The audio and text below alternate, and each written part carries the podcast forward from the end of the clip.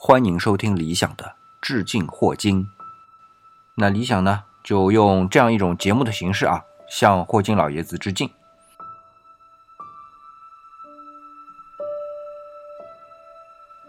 大家好，我是理想，真的很不容易啊。距离上一次理想录制致敬霍金的节目呢，两年多了。那上一次呢，是霍金他老爷子刚刚离开人世。那过了两年多，也不是什么很特别的时间。那么理想怎么突然之间又要重新录制这个节目呢？说来也惭愧，中间呢是出了很多幺蛾子的事儿。嗯，其实之前我原来的计划就是在第二年，就是一九年的三月份啊，就准备录制霍金的另外一本书《果壳中的宇宙》。啊，这样一本书的一个解读吧，因为，呃，我们都知道霍金老爷子最重要的三本科普书啊，主要是《时间简史》《果壳中的宇宙》和《大设计》这三本书，从销量来说，呃，《时间简史》是销量最大的，也是霍金老爷子就知名度最高的一本科普书。啊，当然也是出的最早的。那么其次呢，就是《果壳中的宇宙》。《果壳中的宇宙》呢，也算还是比较通俗的科普书啊。大家从中呢可以了解到霍金老爷子中期的一些宇宙学的研究的一些思路。但是成书的整个布局啊，还是跟《时间简史》有所不同。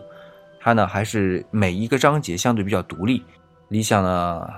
原来就想，那第二年我们就开始录吧。结果呢，中间出了不少的事儿，就造成到现在我再来解读这样一本书。那在解读这本书之前啊，就这本书的名字呢，我也想聊一聊。呃，这本书中文名字当然叫做《果壳中的宇宙》，英文呢叫做《The University in a Nutshell》。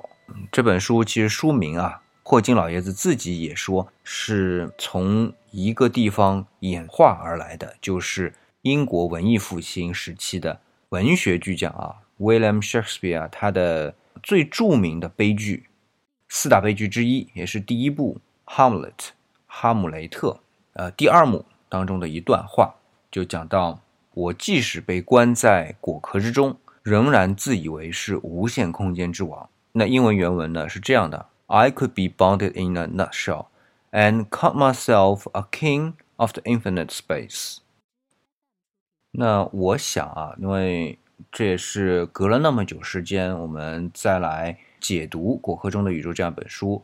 那我想把正式内容呢，就放在下一章。今天呢，就算是跟大家一个闲聊吧。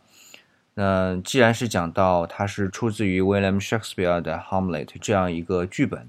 啊，我呢就就这句话啊，大概的介绍一下《Hamlet》吧。其实也某种程度，呃，介绍《果壳中的宇宙》这本书的一个成书背景。那我比较简单的先介绍一下《Hamlet》这个故事的梗概。那首先，《Hamlet》是丹麦的一个王子，那他呢在德国读书，但当他读书读完回到丹麦的时候，就发现哎，自己老爹去世了。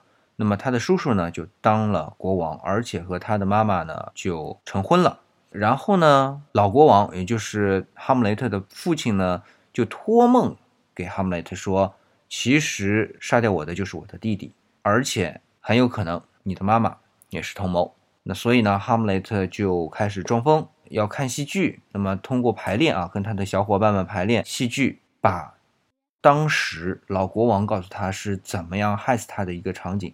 给再现出来，那国王就看得很紧张，就认为哈姆雷特可能知道，但是哈姆雷特又是装疯嘛，那国王就有点犹豫。那么哈姆雷特呢，就想趁他犹豫的时候呢，去刺杀现在的这个国王，也就是他的叔叔。结果哈姆雷特也很犹豫。那在这个时候就出现了一句很有名的话啊，叫 “To be or not to be, that is a question”。当然最后就是跟他的叔叔决一死战。那两方面都犹豫之后，最后决一死战，结果是所有的人都死了，就是哈姆雷特也死了，叔叔也死了，他妈妈也死了，就所有的人都死了，所以我们说起来这个哈姆雷特就是一个悲剧嘛。那说到果壳的那一句，I could be bound in a nutshell and call myself a king of infinite space，这句话呢，就是出自于第二幕的一个场景，就是说哈姆雷特回到丹麦了嘛，然后呢，他就觉得整个丹麦因为是这样的一个情况，他就是感觉啊，丹麦就像一个牢笼一样，然后别人不理解他，就认为说他野心太大了，要重新夺回王位，那所以他就说了这句话。那某种程度来说呢，就是即便是有限制，我们呢也可以在当下的这个限制当中不断的去认识，啊，成为真正的自己的认知的一个 king，一个国王。那么果壳中的宇宙，霍金老爷子写的这本书呢，当你完全读完啊，你也会觉得就是这样的一种感受，就是说，在我们人类啊，对于宇宙的这个规律认知啊，还是很有限的，或者说我们从某种程度来说是被。限制在宇宙规律当中的，你很难逃脱出去，从外面再来看，因为我们所有的感知从从内部自己去感知的嘛。但是即便是这样，我们也是有机会成为我们自己认知这个宇宙规律的国王的，或者君王的。那么到这儿呢，我就不得不说一下，就是我们这一集呢，可能某种程度就算是一个引子，呃，来介绍一下整本书。呃，我们前面就讲到了。霍金老爷子他写《果壳中的宇宙》和第一本《时间简史》的差异就在于，《时间简史》是前后章节之间是呼应的，内容是递进式的。那么《果壳中的宇宙》呢，就相对于每一章是独立。正好这个时间呢，我跟大家介绍一下，它一共是七个章节嘛，大概是什么内容。所以后面我们展开的时候呢，虽然就是说我们有一些内容以前在《时间简史》里面也讲过，或者说在理想的其他一些节目当中都会有。设计过，但是由于是对于霍金老爷子一个致敬啊，我呢大致的整条线是跟着这本书的发展来跟大家解读的。那么它的第一章呢是相对论简史。说到相对论呢，肯定逃不开介绍爱因斯坦的。我们最了解爱因斯坦是几个大的贡献啊，一个是狭义相对论，第二个是广义相对论。狭义相对论是在惯性系里边的，那么广义相对论呢，就完全抛开惯性系了，讲引力的这样的一个作用。然后第三个重点呢，就是我们都知道爱因斯坦是获得了诺贝尔物理学奖，但是他获得这个奖呢，是解释光电效应的，而光电效应是爱因斯坦一辈子觉得最不可思议的量子力学中的一个现象，所以某种程度来说。爱因斯坦他的伟大不光是他一手建立了相对论，而且他也是量子力学的奠基者之一。啊，当然他自己后来跟波尔的一些论战啊，其实觉得上帝是不投骰子的，或者说上帝是不投骰子的这样一种观点，他的一个认知或者哲学观点。但是不得不说，就量子力学的发展过程当中，有爱因斯坦很大的一个贡献。这是第一个，第二章呢是讲时间的形态，呃，主要呢就是在爱因斯坦广义相对论，呃，它是把时间和空间做了一个方程的相关，用到的这一些是黎曼几何的数学原理和张量，或者说是张量场。那为啥说是张量场呢？因为它是用来表示曲率张量的。那么用曲率张量的话呢，就显然是要用到矩阵，是很多向量的一个描述嘛。黎曼几何就是球面几何了，利用到球面几何的一些计算方法，呃，把张量和时间和空间全部连接在一起。那么这一章呢，就是在这个基础上面，霍金老爷子又跟量子力学尝试在某些程度上面相互调和和谐。啊，来阐释时间的形态的。那么第三章呢，呃，叫做果壳中的宇宙，这个就很重要，是整部书当中最重要的一个章节啊。它是讲述了什么呢？叫多重历史。哎，大家一听多重历史，最近诺兰的新的电影叫做《信条》，对吧？用到的这个时间线就是最常用的科幻电影的一个梗，但是书里边就不是这样的一个说法啊，更多的是。讲到了时间，因为历史其实跟时间相关嘛，讲到的是时间封闭的这样的一个情况。那其实呢，霍金是在推演这个过程当中是用到了一个概念是虚时间，但是这个概念可能比较难理解吧，所以在书里边他就没提。那我顺便说一下啊，因为霍金老爷子在他的科普书当中有一个原则，就是不提数学公式，啊，所以有很多的内容呢，他是用啊比喻的方式，或者说啊很形象的有些插图啊来表现出来的。那么他书里边就有一些，比如说啊空间、时间的一个形状。那么这些形状其实是怎么来的呢？呃，我稍微补充一下啊。因为书里边它不写，当我后面展开的时候也是不会用到这些公式的，所以我想在今天这个时间呢，跟大家补充一下啊，后面就不会再说这些公式的事情了。就是我们都知道爱因斯坦的广义相对论，但是广义相对论它其实本身只是一个方程，所谓方程嘛，就是一个等式。那它把什么做等式呢？其实就是空间、时间，就是时空的效应和引力做了一个等式。那么当中呢，就用到那个曲率方程啊。呃，中间呢用到了黎曼几何的一个概念，以及张量的这个曲率，呃，所以我们前面讲过嘛，这个就是一个曲率方程。那么我前面讲到那个时间空间它这个形状是怎么来的啊？其实就是解这个方程给解出来的。当然，霍金老爷子不是仅仅在爱因斯坦的广义相对论方程上面解，他还带入了我前面说的虚时间这样的一个问题，因为在基点的情况下面它是无解嘛。原来爱因斯坦这个。广义相对论方程用虚时间带进去之后呢，在基点它就能解了。如果讲量子力学呢，会讲到啊，到了一些基点的时候会怎么办啊？我们叫做重振化。那么这是一个思路。呃，所谓的重振化，其实说白了就是量子化了，就是普朗克当时做的一些数学上的意义啊。普朗克虽然自己他在理论上面、逻辑上面他是不能认同自己得出的结论的，但是从数学方法上面，他的确是。第一个开始黑体辐射的情况下，开启了重振化的道路。那么后面的量子力学，不管是色动力学还是矩阵力学，都是重振化的一个方向啊。当然，薛定谔的波动力学它不是一个重振化的一个过程，但是色动力学和矩阵力学都是一个重振化的过程。呃，但是霍金老爷子他并不是通过重振化的过程来做的，他是把时间啊变成了一个虚时间。虚时间是什么概念呢？啊，我们都知道有一个虚数吧，就是 i，i 就是有一个 i，它的平方之后是负一啊，这样的一个定义。那么把时间呢，如果说我们还是拓展了笛卡尔坐标系的话，就是把数轴旋转九十度，得到一条虚数轴。那么把这个数轴呢，我们把它应用到时间线上面去，啊，这就得到了一个虚时间。那么然而在这个虚时间上面，你再去解爱因斯坦的广义相对论的方程呢，哎。它在基点就不失效了啊，物理性质至少是有解了，就不是无穷大或者说无意义这样的一些数，那么它就能解出一个方程，而这个方程可能是马鞍面的，有可能是球面的等等这些东西。但不管怎么样，它是什么呢？是没有边界的。好，那没有边界啊，霍金老爷子就认为我们自己就在了一个封闭的环境当中，就像一个果壳一样。但是在这样的环境当中，我们的认知。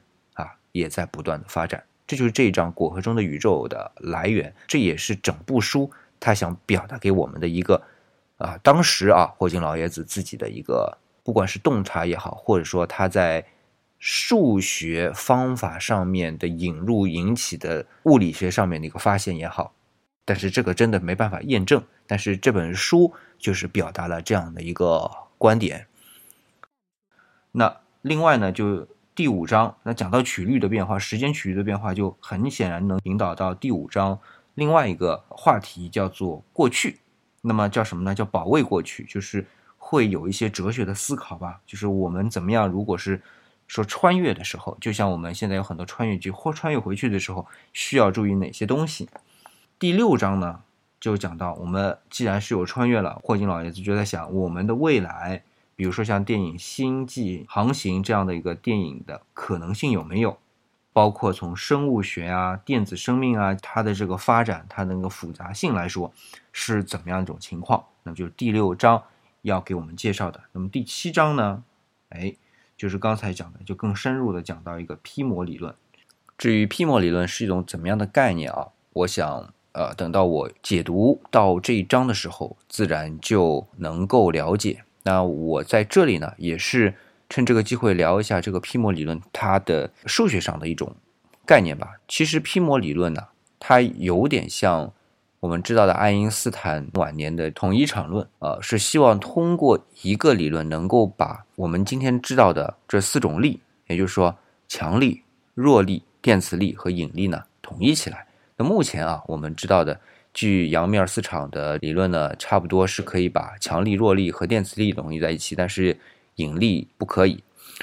那么皮膜理论呢，它可以在多维空间的概念下面导出。比如说电磁力，比如说强力或者弱力的，今天我们讲的这些相互作用力的方程，那么要能够统一呢，就是把纬度要升高。那么比如说我们现在是三维空间加上一维时间的这个四维空间理论，对吧？那当然对于爱因斯坦来说，基本上还是四维的时空理论。那跟我刚才说的三维空间加一维时间是不一样的啊。如果再加上一个维度。或者再加上一个维度，比如说我们现在看到的十一维或者十七维啊这样的一些空间呢，它就可以把我们现在这些基本力啊都统一起来。这就是皮膜理论的呃一个初衷。那其实呢，这个理论啊对于数学的要求是特别高的，而且呢是没有办法去验证。那我们都知道，像霍金老爷子，他其实不只是物理学家，他真正的。头衔啊，就是剑桥大学的数学系教授，而且是卢卡斯教授。嗯，什么是卢卡斯教授呢？叫 Lucasen Chair of Mathematics。